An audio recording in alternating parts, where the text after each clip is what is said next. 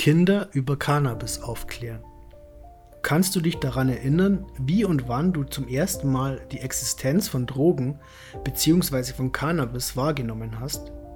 Haben deine Eltern dich über Drogen aufgeklärt oder die Schule? In vielen Fällen geschieht der Erstkontakt mit Cannabis ohne Vorkenntnisse. Alles, was wir damals als angehende Teenager über Drogen wussten, bevor wir welche probiert hatten, hatten wir in der schulischen Pflichtlektüre der Bücher Wir Kinder vom Bahnhof Zoo und Fragt mal Alice gelernt.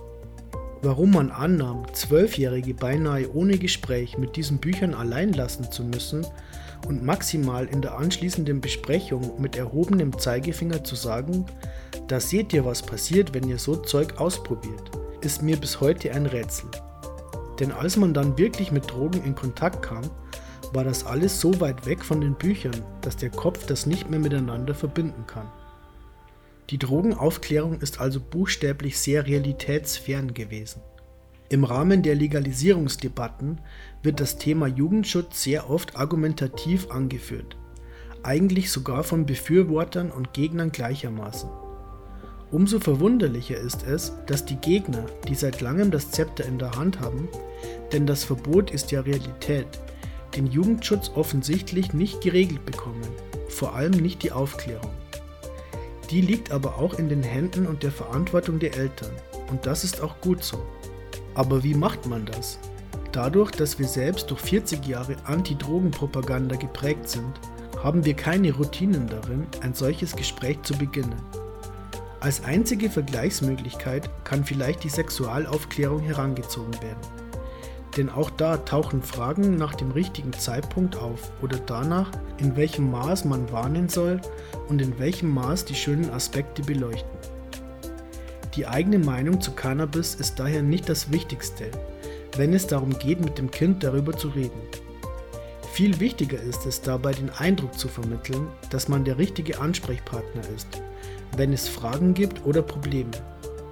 Wenn man sein Kind spüren lässt, dass man seine Ansichten und Fragen ernst nimmt und wenn man seinerseits zeigt, dass man sachlich darüber spricht und sich auf das Urteilsvermögen und den Verstand des Kindes verlässt, dann wird man einen Dialog früher oder später auf Augenhöhe führen können.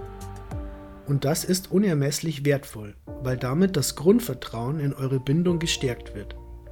Auch mit Problemen anderer Art wird dein Kind eher zu dir kommen, wenn es bei einem Thema wie Drogen nicht einfach dogmatisch belehrt wird, sondern im vertrauensvollen Dialog auch seine Ansichten gehört und mit einbezogen werden.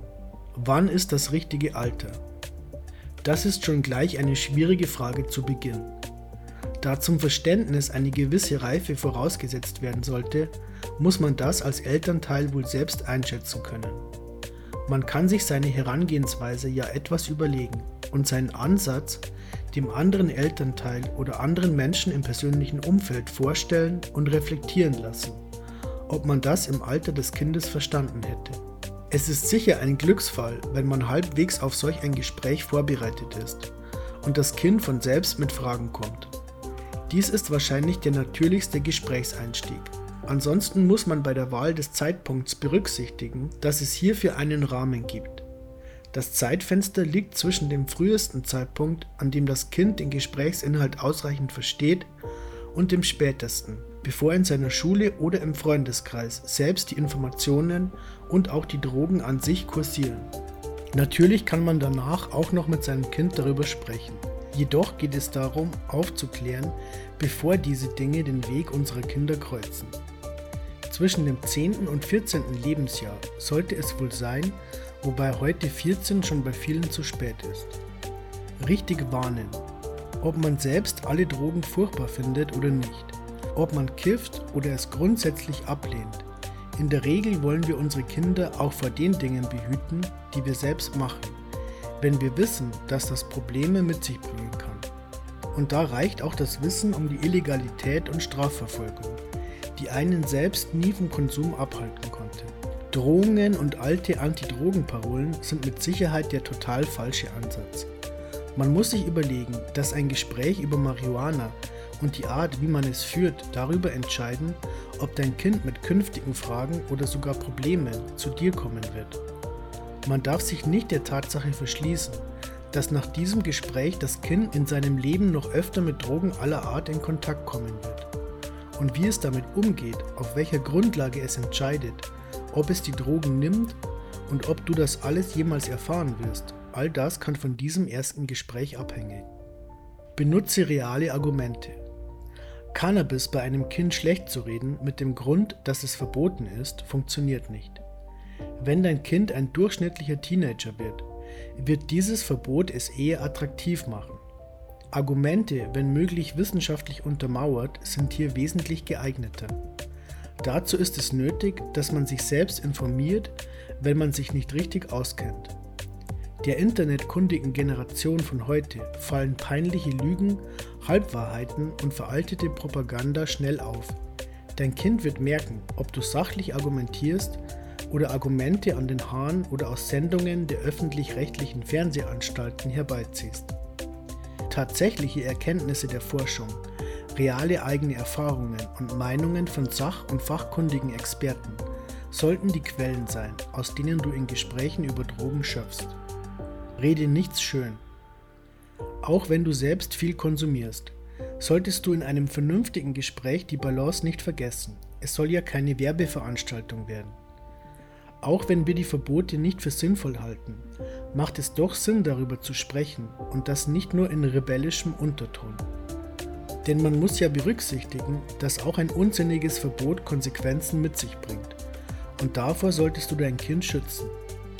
Daher sollte das Kind für diese Problematik schon sensibilisiert werden.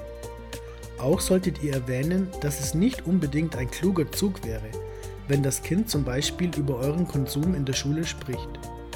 Wenn ich selbst konsumiere. Für Konsumenten ist es ein etwas kniffliger Fall.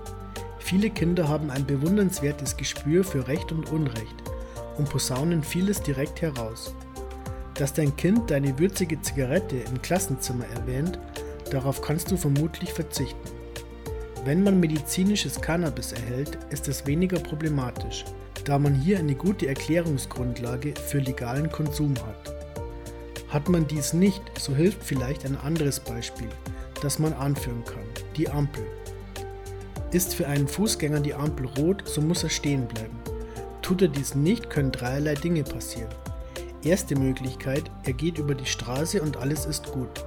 Zweite Möglichkeit, er wird von der Polizei gesehen und bekommt eine Strafe. Und die dritte Möglichkeit ist, er läuft los und wird überfahren.